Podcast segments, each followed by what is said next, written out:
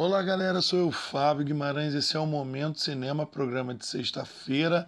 Vamos falar das grandes estreias do circuito. É o Momento Cinema entrando no ar.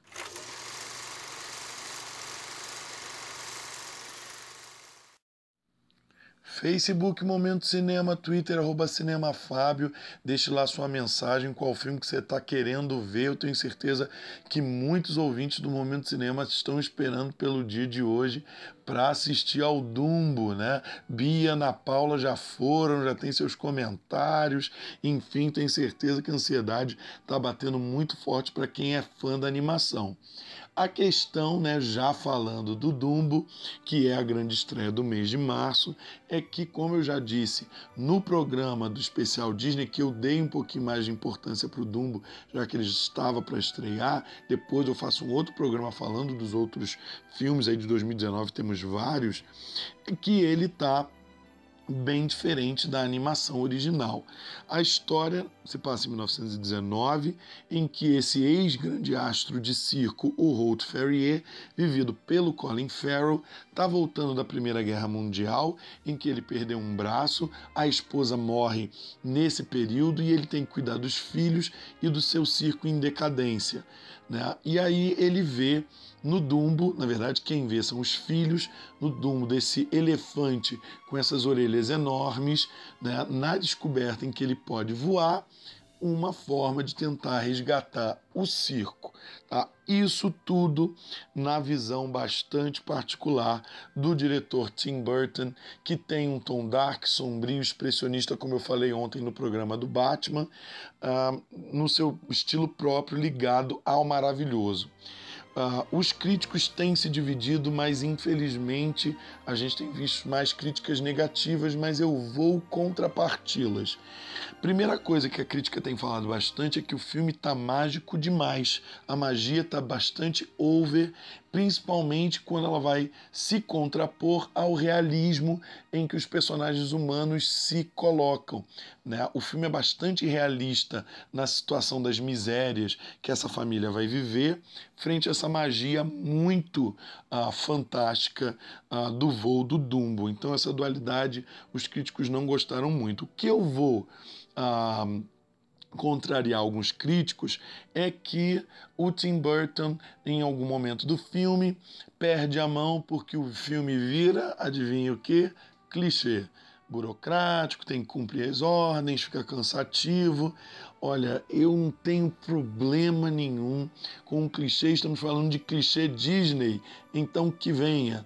Vamos parar de também achar a gente tem que inventar muita coisa num remake de uma animação clássica, ok? Deixa a coisa se misturar. Eu acho até bonito quando a gente tem né, muita magia contrapondo uma realidade que pode ficar forte demais num filme que é pensado para um público infanto-juvenil. Então, cara, numa boa, eu não vejo problema nenhum com isso. Voo e Dumbo, que eu acho que vai dar muito certo, tá? O filme ainda tem um elenco com o Danny DeVito e o Michael Keaton ali dizendo que estão um pouquinho over, mas eu acho que condiz com a proposta dos personagens deles, que são meio canastrões mesmo. E tem a Eva Green, que também vem completar ali a ideologia da família que o Tim Burton quer uh, desenvolver. Agora, é fato não esperar tanto assim do nosso querido Dumbo, né, do personagem Dumbo, que a gente sabe que os humanos vão tomar a frente da produção. A questão é que a gente vai ter muita comparação entre o personagem principal do Colin Farrell, né, o Holt Ferrier, com o próprio Dumbo. Eles estão vivendo esse momento, né, o Dumbo que perdeu a mãe, vai ter a cena, se preparem para as lágrimas, tá? Uh, e o Holt Ferrier vivendo, né? Ele e o Dumbo vivendo essas misérias que os dois estão suspirando juntos. Então, assim, muitas emoções, burocracia estilo Disney que não vejo problema algum e muita magia, que é o que a gente realmente tem que esperar, ok? Assistam ao Dumbo que vale a pena.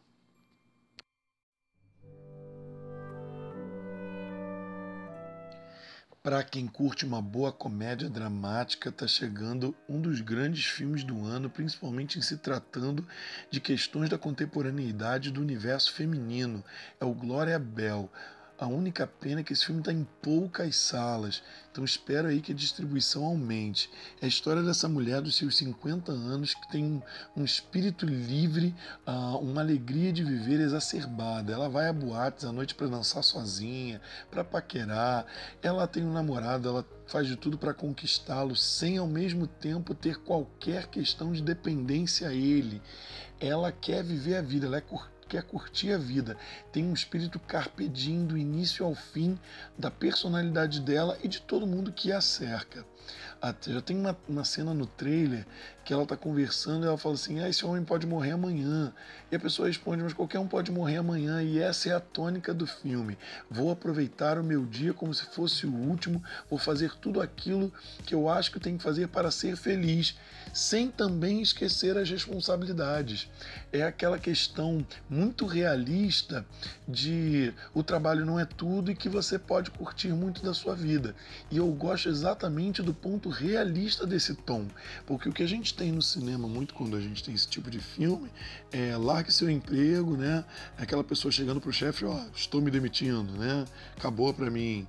E que a gente sabe que a vida não é assim. E o Glória Bell realmente vem tratar essa questão.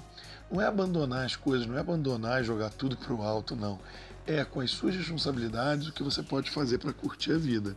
Tá? É, gente, o filme é, Agora a Bel é vivida pela Julianne Moore, uh, que é uma das grandes atrizes da, da nossa época, né? É uma era Julianne Moore uh, de atuação, uma das grandes atrizes de todos os tempos. Né? Venceu o Oscar por Para Sempre Alice, enfim, tem uma filmografia absurda. Tá? E eu acho que ela é a cara da, da Glória Bell. É, ela tem muito isso também na personalidade dela, né? A gente sente que ela é uma mulher livre e ela passa isso ao mesmo tempo com o tom artificial da atuação. E aí é, é realmente beleza de, de grande é, obra dramática da atriz. O filme ainda tem o John Turturro fazendo o namorado da Glória Bell, que, cara, eu adoro. Ele tem aquela cara meio extrema, esquisita, mas ele tem um, um, ah, um carisma, uma doçura na, na, interpretação dele, em todos os papéis que ele faz, uh, que é muito peculiar dele. E você compra, você esquece aquele jeito esquisitão e você compra um, um cara até bonito, né? até bem apessoado. Tá? Então eu gosto muito dessa dupla, é, bastante ansioso por essa dupla, Julianne Moore e John Turturro. Só para vocês entenderem, essa é uma refilmagem de um filme chileno chamado Glória, do diretor Sebastian Lélio que também assume a direção dessa produção hollywoodiana, desse remake que a gente sabe que tem um valor mercadológico. Mas aí é que tá. A gente sabe que é um, um filme feito para vender, mas que foi muito bem feito pelo seu próprio diretor. Ele tenta trazer o filme mais ainda para os nossos tempos, depois do movimento Me Too, e uh, traz para a gente um, um, filme leve uh, que faz com que a gente aprenda que a gente pode sim doar o tempo da nossa vida sem precisar jogar tudo para o alto.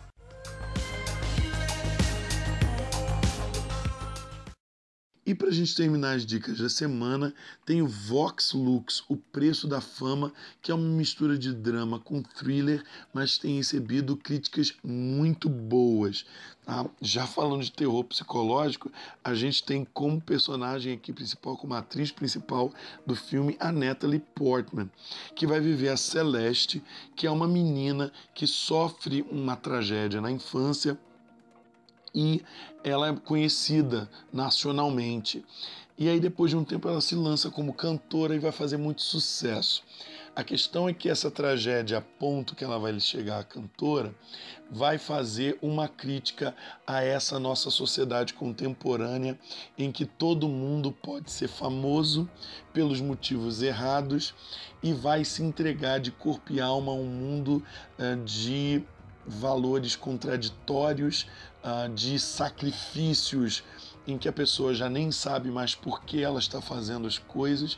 Então, é aquele filme que vai ao ápice ah, do grotesco no sentido dos porquês as pessoas fazem coisas só porque são famosas.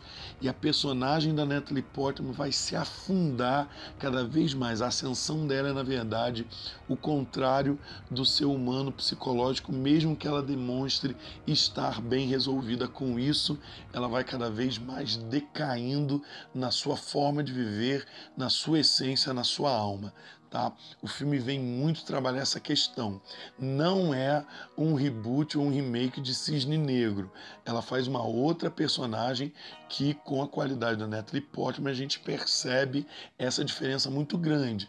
Né? No Cisne Negro, a personagem dela, ela tinha uma prisão psicológica ali por causa da dança. Aqui não, aqui ela quer ascender, só que ela não está percebendo que a ascensão dela está fazendo decair todos os seus valores e os seus preceitos. A questão é que o filme vai ter uma pegada muito psicodélica, muito dessa questão da loucura que vai levando as pessoas, mas uma loucura realista, uma loucura dos nossos tempos, uma loucura que muitas vezes acaba sendo justificada por uma vitimização que a pessoa não está percebendo né, o quanto a fama está cegando de fato quem ela é e a sociedade ao seu redor. E isso vai ser muito forte no filme. Tá? O filme é dirigido pelo Brady Corbett, que é mais ator do que diretor, ele está se lançando como diretor. Ele já fez em atuação o Acima das Nuvens, aquele filme com a Juliette Binoche e a Kirsten Stewart e fez também Enquanto Somos Jovens com Ben Stiller e a Naomi Watts como ator. Aqui ele está se lançando como diretor e foi muito bem aclamado, então a gente está esperando um futuro bastante promissor. Então, Vox Lux, O Preço da Fama, é uma pedida de um bom filme bem feito, com um roteiro incrível, para a gente entender essa fama contemporânea que é tão grotesca, tão vulgarizada para a gente entender um pouco a nossa realidade.